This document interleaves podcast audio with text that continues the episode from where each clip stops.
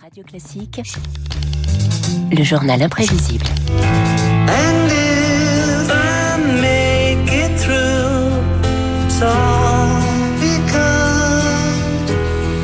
Auditeurs de Radio Classique qui nous écoutez, restez avec nous. Vous allez vous régaler si vous aimez la musique classique et les Beatles. Bonjour Marc Bourreau. Bonjour David. Plus que quelques heures avant la diffusion complète de cet inédit des Beatles, reconstitué grâce à l'intelligence artificielle, ce groupe mythique n'en est pas à sa première expérimentation. La plus connue sans doute, c'est son voyage à travers la musique classique.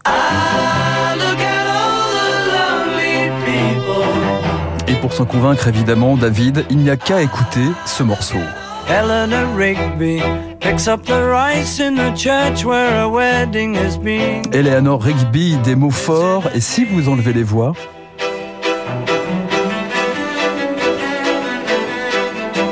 eh bien ça vous donne cette partition euh, alerte, hein, sublime. Ben, Schubert et Beethoven sont pas loin. Schubert, Ouais. Beethoven, il y a aussi du Vivaldi qui est cité, il y a du Bernard Herrmann, du classique chez les Beatles.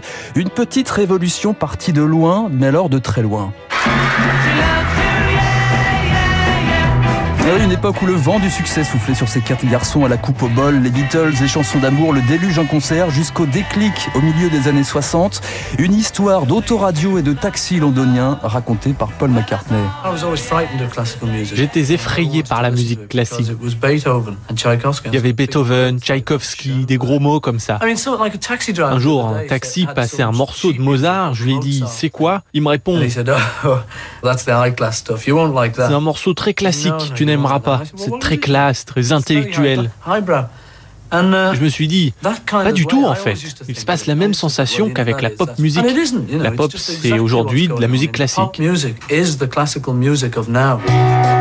Et Paul découvre Beethoven qui se conjugue avec la passion de John Lennon pour Bach et qui se concrétise avec le cinquième Beatles, leur producteur George Martin. Les gens ont toujours cherché des choses différentes, même les vieux compositeurs. Bach ou Mozart recherchaient constamment de nouveaux sons, de nouveaux trucs. C'est légitime d'élargir le champ de création.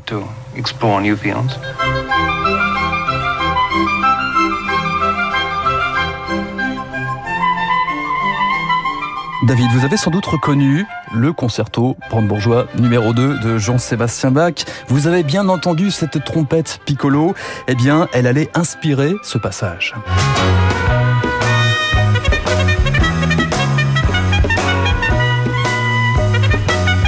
Penny Lane. Penny Lane des Beatles, exact, un heureux mariage entre le classique et la pop. Pour jouer à la manière de Bach, le groupe avait recruté un musicien du Royal Philharmonic, David Mason, un trompettiste face au choc des cultures.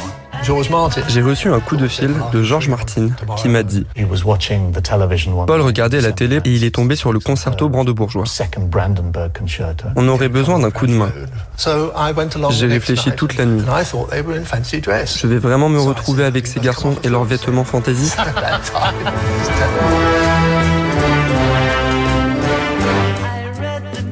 Les Beatles mettent aussi à contribution ici l'Orchestre symphonique de Londres et sa marche. Les jeunes loups sont adoubés par les plus grands. Le chef d'orchestre Daniel Barenboim parle de la rencontre la plus stimulante depuis Stravinsky, rien que ça.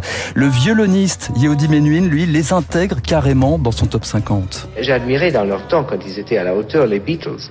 D'abord le chant, et ensuite une attitude, au début, improvisée à la musique.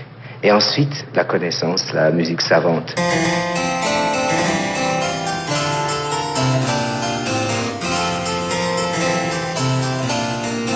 Waouh. Voilà, Let It Be, vous l'avez tous reconnu. Les classiques s'amusent aussi à reprendre les Beatles. Invité d'honneur de ce clavecin d'Anders Danman. Le classique sublime les Beatles. Tenez, écoutez Yesterday, magnifié par l'Orchestre Philharmonique de Berlin.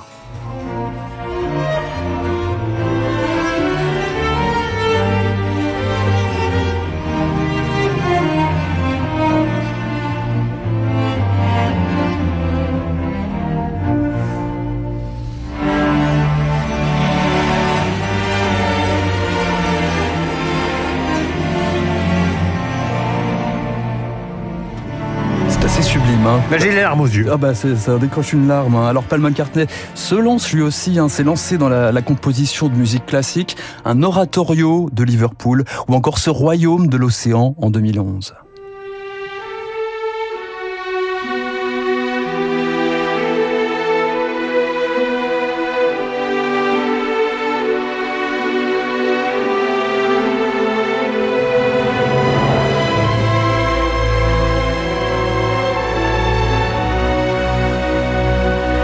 Quasiment dans de la musique de film hein, avec euh, Paul C'est ce que j'allais dire, ouais. Il y a un côté très cinématographique. McCartney, c'est une conception décomplexée de la musique classique. David McCartney, toujours fier, toujours fier d'être un amateur.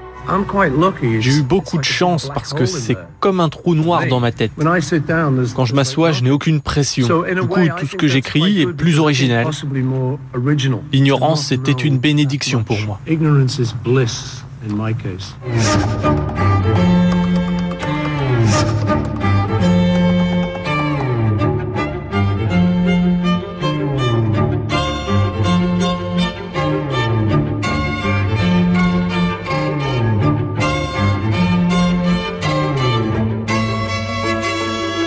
Un petit clin d'œil pour Bah, le c'est votre générique. Exactement, comme Together. générique. Interprété par le Quatuor Wihan. Voilà. Alors pour compléter euh, tout ça, il faut euh, peut-être regarder ce documentaire de 8 heures sur Disney+. Vous devriez le trouver assez facilement sur la façon dont les Beatles sont enregistrés leur dernier album. C'est extraordinaire de Ouais, voir ouais. Paul McCartney créer euh, Let It Be, c'est formidable. Et puis il y a deux gros livres qui sont parus l'année dernière. Paul McCartney, euh, c'est à la fois un mélange de mémoire et puis euh, de façon encyclopédique que Paul McCartney revient sur chacune des chansons qu'il a composées qui sont associées à des souvenirs, des découvertes et peut-être notamment des rencontres avec ce chauffeur de, de taxi, De que Vous, écoutiez, vous écoutiez. Merci Marc Bourreau, c'était formidable. Le journal imprévisible à réécouter sur radioclassique.fr. Tout de suite, on décrypte l'économie avec Sharon.